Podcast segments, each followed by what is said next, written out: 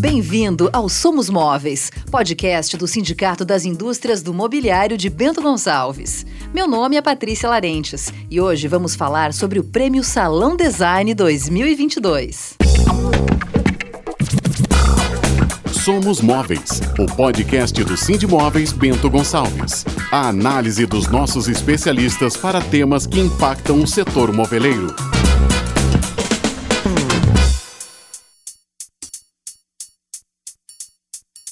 Neste episódio, vamos ouvir opiniões e comentários de especialistas que fizeram parte de mais uma edição do Prêmio Salão Design, projeto realizado pelo Móveis. Neste ano, ele conta com o patrocínio de Brasmacol, Bernec e Interprint do Brasil. O prêmio Salão Design se tornou referência nacional e na América Latina. Ele faz parte da história do mobiliário brasileiro, já que identifica tendências e momentos do setor, além de ajudar a contar mais sobre cada época em que está inserido. Quais são as características mais visíveis no mobiliário lançado nestes últimos meses? O que designers, arquitetos e indústrias precisam estar atentos? E quais as funcionalidades mais valorizadas para quem está mobiliando uma casa? Quem comentará questões como essas são os jurados do Salão Design, nomes consagrados do cenário nacional. Esta edição do prêmio se dividiu em dois momentos e os trabalhos premiados foram divulgados no início do mês de fevereiro. Hoje vamos ouvir um pouquinho sobre as opiniões dos jurados que fizeram parte desta edição e, claro, conhecer mais sobre o mercado e as características que estão em evidência nos móveis brasileiros. Sem dúvidas, eles acabam retratando o cenário de um mundo que vive em pandemia há quase dois anos. Um dos reflexos desse cenário pandêmico é que o mobiliário está cada vez mais funcional e atendendo aos pedidos de quem passa mais tempo em casa e em família e precisa priorizar conforto e uso do ambiente. Quem explica um pouco sobre este tema é a jurada Adélia Borges, que é crítica, historiadora de design e curadora independente. Olhando o total das inscrições, eh, dá para ver que a gente tem muita diversidade de caminhos e o design brasileiro tem muitas soluções interessantes de produtos que vão melhorar a nossa vida, que eu acho que no fim esse é o objetivo último do design, né? Melhorar a vida das pessoas.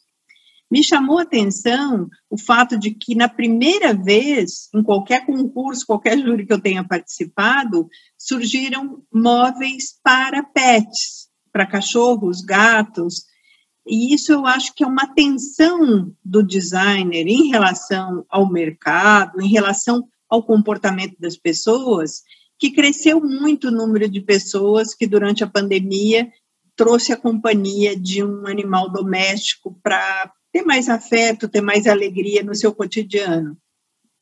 E achei muito interessante como isso repercutiu no prêmio, com várias inscrições nesse sentido, muito interessantes.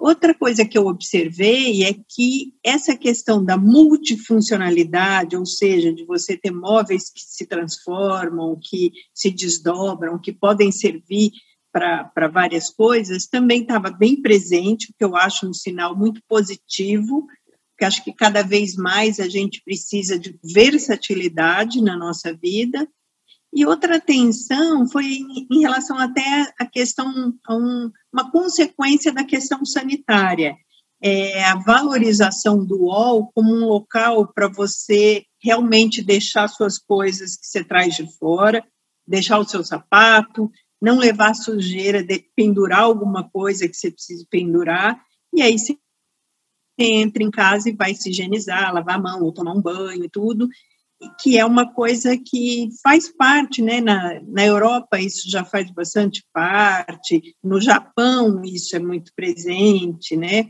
a coisa de você não entrar com sapato dentro de casa, e os designers responderam com várias soluções muito interessantes para dar essa, esse multiuso para o local de entrada na casa no apartamento.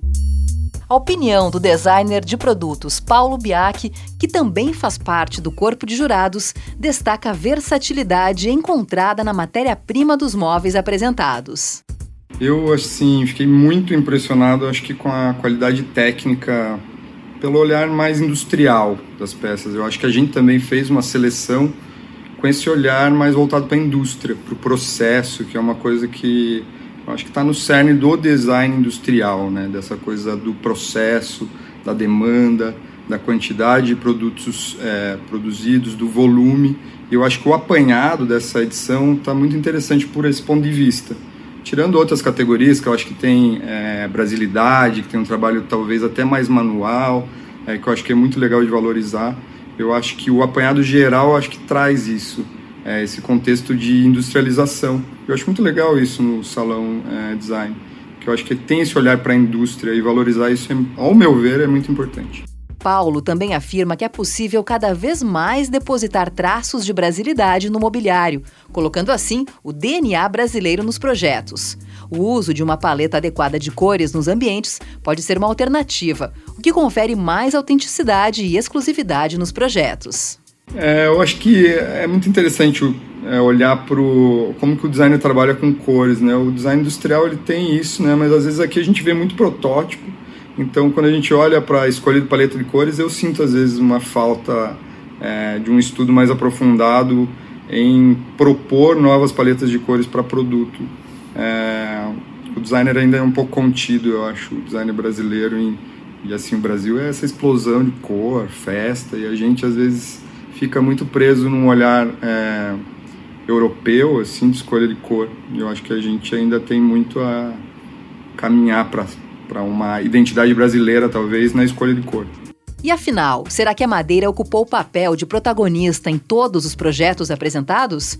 Ou será que as tendências usadas pelos inscritos na premiação englobaram o uso de outras possibilidades?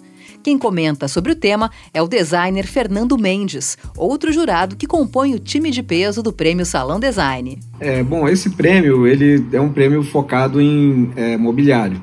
É, em todo ambiente de mobiliário, a gente espera um protagonismo da madeira, uma presença realmente grande de madeira. E nesse caso, nessa edição, o que eu achei interessante é que a madeira está presente, mas a gente também encontra diversas soluções de mobiliário que usam alumínio ou revestimentos com uma maneira diferente, inovadora de, de, de fixação dispositivos de montagem, tem uma presença também da, da, da, pintura, né? A pintura eletrostática, o colorido. Então o uso da madeira não, não foi assim a, o único protagonista do, de material de, uma, de um prêmio que se dedica a, ao mobiliário. O que eu acho interessante. Não gosto do uso da madeira, mas acho que é importante é, você pensar em projetos de design que abracem uma quantidade maior de é, materiais e de soluções, né? A solução de construção sempre está muito atrelada à escolha de material. E é possível olhar estética, a versatilidade no mobiliário? O time de jurados do Salão Design entendeu que a necessidade de flexibilidade de uso do mesmo produto para diferentes funções não poderia tornar inviável, claro, o design e o layout do móvel. Essa é também a opinião da jornalista especializada em design e arquitetura, Thaís Lauton, da revista Casa e Jardim. Então, com relação à estética, o que a gente tem alguns, é, alguns tramados interessantes em peças, né? É, também a questão do tecido, tecidos que acabam acolhendo mais tecidos mais quentinhos, se pensando até numa casa que você também é, acaba passando muito mais tempo, então você precisa de uma proposta de um, de um lugar assim que te acolha. É, então eu acho que essa questão também do, dos materiais eles acabaram é, trazendo de certa forma também um, um olhar mais para esse novo modelo de morar. Madeiras, madeiras também lindas, belíssimas, umas composições de madeira super diferentes também, com, com é, tipos distintos de madeira. E, e no geral, assim, acho que todas as peças, elas têm, de alguma maneira, elas têm essa preocupação também com o uso do material. A, gente viu também até peças de aço e aço carbono e outros tipos de acabamento que ainda assim, elas, pela composição com tecido, com alguma coisa, elas também trazem essa questão do acolhimento. Então, achei bem bacana. Desde 1988, o Prêmio Salão Design já soma mais de 15 mil projetos inscritos e um total de 415 premiados. Nesta edição, as duas etapas de avaliação somaram 562 projetos inscritos por profissionais e estudantes. Os participantes pertenciam a 12 países. O jurado Fred Van Camp, conhecido como um mestre do design brasileiro, elogia a capacidade de reinvenção do mobiliário brasileiro e também o talento dos profissionais inscritos no prêmio na hora de desenvolver e fabricar os projetos apresentados. Tudo isso fez com que os equipamentos hoje disponíveis é, para atender às necessidades têm que ser ressignificados. Né? E eu acho que isso, várias das soluções que nós tivemos uh, oportunidade de julgar, uh, atendem a essa, essa ressignificação. E isso eu acho que é muito importante, porque o, o Salão Design, o Prêmio Salão Design Móvel Sul, demonstra mais uma vez que uh, a criatividade brasileira consegue atender as, não só as necessidades do nosso usuário, mas também do fabricante e especialmente do nosso designer, né, que consegue uh, propor novas formas de se vencer as dificuldades nossas do dia a dia. Mais que uma vitrine de tendências, o Prêmio Salão Design é um canal de integração entre designers e indústrias. A cada ano, ele premia o talento dos profissionais e leva ao mercado peças com diferencial competitivo. Este foi mais um episódio do Somos Móveis. Apresentação Patrícia Larentes. Edição de áudio Jonathan Zanotto. Roteiro e produção Apura Conteúdo. Capas Priscila Trevisan. Até a próxima!